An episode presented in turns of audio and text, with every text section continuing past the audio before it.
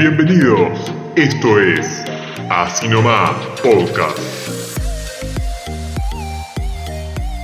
Bienvenidos a un nuevo episodio. Hoy estamos grabando en un horario no habitual. Generalmente grabamos más tarde o tipo 5 o 4 de la tarde también, pero hoy grabamos a las 9 de la noche junto con los aplausos de fondo que tenemos. Un integrante del equipo todos los días salía al balcón a pasar música, pero ya no lo pude hacer más porque le cayó la policía varias veces a la casa y casi lo llevan preso.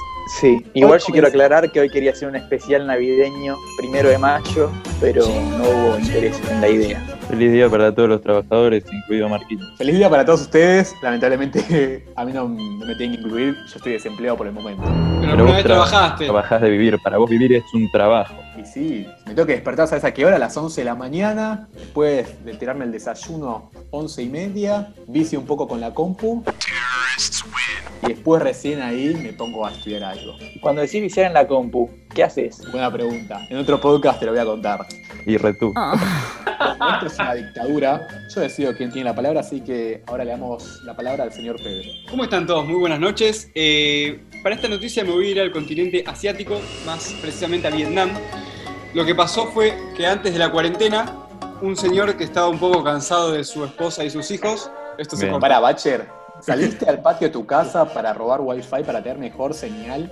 Exactamente eso es lo que hice. Para robarle al vecino. No, no, No, yo, no le robo al- yo no le robo a los vecinos. Yo utilizo el wifi, el de Telecentro Wi-Fi Zone, que es el de la calle, que llega a mi patio. Llámalo como quieras, Bacher. Saben que si después viene el vecino y me lincha, los voy a denunciar, ¿no? Si el vecino llega a escuchar este podcast, yo lo voy a pagar. No, un El poco retomando recién. Yo no sabía que en mi casa en una época compartíamos wifi sin contraseña. Como que cualquiera que estaba en la calle o cualquiera de los vecinos al estilo Bacher podía ir a nuestra red wifi y tomarla y usarla. Y por eso siempre, supe que eras un poquitito comunista vos. Claro, bueno, yo quería wifi para el pueblo. Pero bueno, Pedro, ¿qué nos traías sobre Vietnam? Les traigo una noticia que a mi parecer es muy graciosa. Antes de la cuarentena, un tipo cansado de su rutina, de su familia, quiso experimentar cosas nuevas y se dio cuenta que en su ciudad, Vietnam, que no me acuerdo el nombre porque es muy difícil de pronunciar, me estoy riendo de la anécdota, decidió llamar a un servicio a domicilio de prostitutas. Yo sé que soy muy repetitivo con estos temas, pero esta vez es muy gracioso y me excede. Va tomando color. La cuestión es que eligió un día que todos sus familiares no estén en la casa y decidió hacer un contrato por, a domicilio a su casa, ¿no? La cuestión es que cuando le tocan el timbre, adivinen quién entra. Su hija. La hija. Algo anda mal. Ahora, hay algo que no entiendo de la noticia porque anda a chequearla, ¿no? Pero la hija no sabe que es su casa como para no caer a la casa de donde está el papá. no entiendo esa parte. Pero business are business, copito business are business. Ay, la verdad, me pareció increíble. No Tal quiero vez- imaginarme cómo siguió la historia, así que lo dejo en la mente de todos nuestros radioescuchas. Tal vez Yo ya la habían pagado por adelantado y, y tenía que ir, ¿viste? Tenía que cumplir con su servicio y no, no se pudo negar. Yo tengo dos teorías. Tengo dos teorías. Paso a exponerlas. La primera es que las prostitutas de ese servicio no tienen idea de dónde van, sino que se meten dentro de una camioneta y las depositan, que esa es la teoría más inhumana. Y la segunda teoría es que business are business y bueno, por la plata baila el mono. Igual yo tengo una duda. ¿No estaba en la casa ya la hija? O sea, está dura. Es una No, fue buena a pregunta, trabajar. La Fue a aclaré. trabajar. Eh, él eligió un momento, el que lo contrató, que no esté ninguno de sus familiares en la casa. Mi segunda pregunta es por qué el padre permite que la hija sea prostituta. No, me parece que eso no se sabía, es la gracia de la historia, Bacher. Y claro, No, tal vez sí sabía. O Sí, tal no sabía que vez trabajaba para esa O empresa. tal vez voy a tirar la teoría conspirativa y paso a explicar la teoría conspirativa, que esta es la parte que le gusta a G. Tal vez el padre era el proxeneta dueño del prostíbulo y no confiaba en que su hija vaya a trabajar todos los días. Tipo, no le creía si iba a trabajar o no. Entonces estaba probándola a ver si re- realmente trabajaba o no.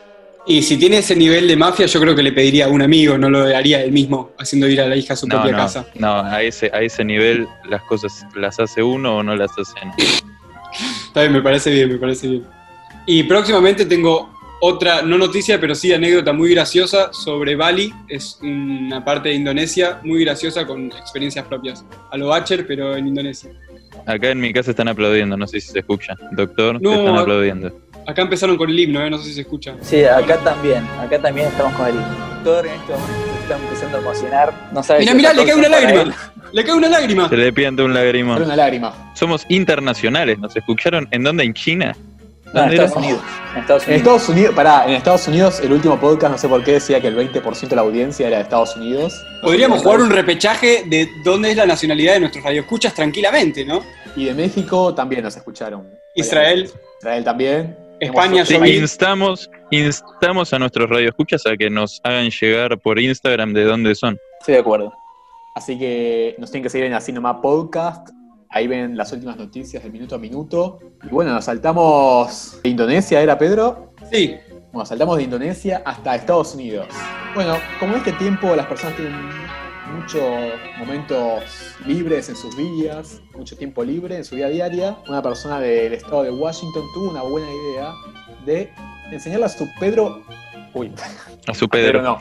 doctor, se podría decir, se podría decir que estás más duro que ventana de Bondi. A No, ese no es bueno. La verdad que no. Bueno, Buenísimo. parece que vos estás más duro diciendo esa frase que ventana de voz. No. ¿Cuán- ¿Cuántas veces lograste abrir una ventana de Bondi? Podría ser cortina de micro. ¿Viste las cortinas del típico micro que va- se pone a abrir? No, ¿cuántas No, veces abriste una ventana de un Bondi? Están pegadas permanentemente. Bueno, muy duro, Pedro. Evidentemente Copito no viaja en colectivo. Exactamente, en Washington una persona le enseñó a manejar, le estaba enseñando a manejar a su perro. Eh, tuvo esa buena idea como para tener, yo pienso, un chofer personal.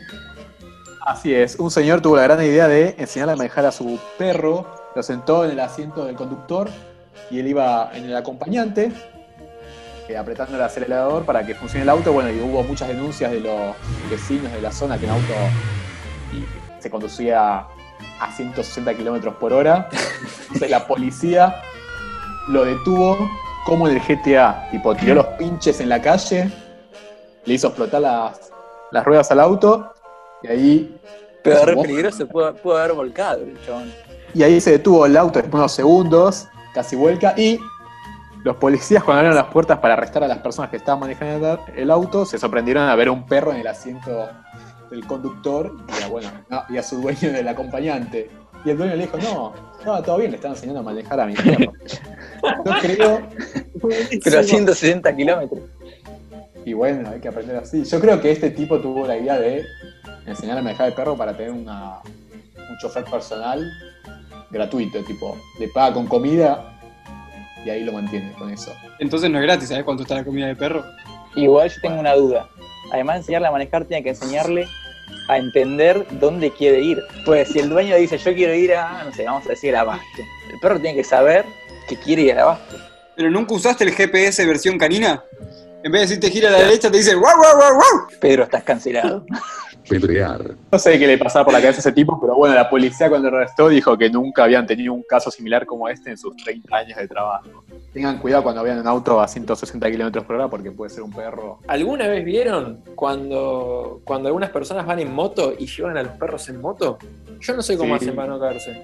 Yo en la India vi siete personas viajaban en una misma moto y llevaban también una helada. Y es real. Puedo. Pache nos acaba de contar su anécdota sobre la India. Pedro de Vietnam. En algún momento se van a combinar esas anécdotas y nos van a, nos van a contar alguna interesante del mundo asiático, creo yo. Y Heaven nos va a llevar a otro país, ¿no? Heaven. Nos vamos a Tokio, Japón. Miren, esto es así. Un hombre de 54 años en la ciudad de Tokio, la esposa lo echó de la casa. A que no adivinan por qué lo echó. Porque estuvo con Quiero aclarar que los hijos también aceptaron echarlo. Se tiraba Porque estuvo pedo con con mucho mujer. olor. No. La realidad es que el chabón no se afeitaba hace como 20 años. Entonces la esposa y sus hijos lo conocieron con barba. Y ahora en cuarentena decidió afeitarse a cero, digamos, y no lo reconocieron. Entonces lo echaron porque tenían miedo de que sea otra persona. Actualmente está viviendo en una comisaría. Actualmente está viviendo en una comisaría en un cuartito que le armaban ahí porque ningún familiar se quiere hacer responsable de él porque dice que podría ser cualquier persona y no lo reconocen. Claramente igual muchas ganas de seguir conviviendo con él no tenían, porque si ven que ese no es el de verdad, pero otro no aparece, tiene que ser él. No sé, igual los medios están de acuerdo con la esposa, ¿eh? No sé, así que. ¿Pero dónde está el original? Japón- No Ya no el está más entre nosotros. Pasó a ser un, murió. ¿Y dónde pasó está a ser un ser de luz. Eso se lo pasa en Japón. Yo creo que le echaron porque cuando se cortó el pelo, tipo después se ensució toda la casa y no habrá limpiado. Entonces la mujer lo echó por eso y después metió la excusa. Me gustan Pero las escuchame. teorías conspirativas de Bacher, ¿eh? Para todos, Es que Bacher tiene una Bacher- teoría conspirativa. Si no te queda claro algo, llamalo a Bacher. Bacher, ¿cuál es tu teoría sobre este quilombo que tengo? Y Bacher te lo soluciona. Es que La yo no creo que sean teorías La conspirativas, sino que son cosas que le pasaron a Batcher. Batcher se corta el pelo él mismo muy seguido en su casa y seguramente alguna vez dejó todo tirado y lo echaron. No, no, no, yo siempre limpio, Marquito, yo soy una persona limpia. Pero escúchame, después de 20 años sin afeitarse, no se le veía la cara. Y para mí, una vez que se afeitó, vieron que el tipo era horrible. Y dijeron, che, no, no va. O sea, no, no podemos convivir con vos. Puede ser. Yo tengo una pregunta para los barbudos. ¿Puedo hacerla? Y que respondan por el Instagram. Así empezamos a mover las redes. Me gusta. A ver, Es que Batcher mueva las masas. Mi pregunta para los creativo. Barbudos. está muy creativo, macho. Bien, mi pregunta para los barbudos es la siguiente. Pueden responder también los que piensa el resto que no tiene barba como nosotros. ¿Te pasás el peine fino por si tenés piojos? Esa es mi pregunta.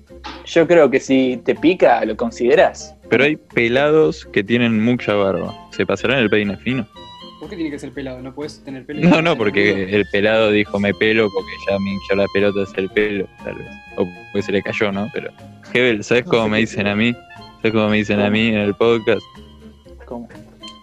Iron Man, porque soy el nombre, el hombre irónico. Yo pensé que mis chistes eran malos, ¿eh? Pero discúlpenme. Esto sobrepasa Si mis es que límites. Batcher, te digo, Paren. No, y una cosa más. Y acordate que si estás cansado de manejar, le podés enseñar a tu perro. Y llega hasta 160 kilómetros por hora. Nos vemos la próxima.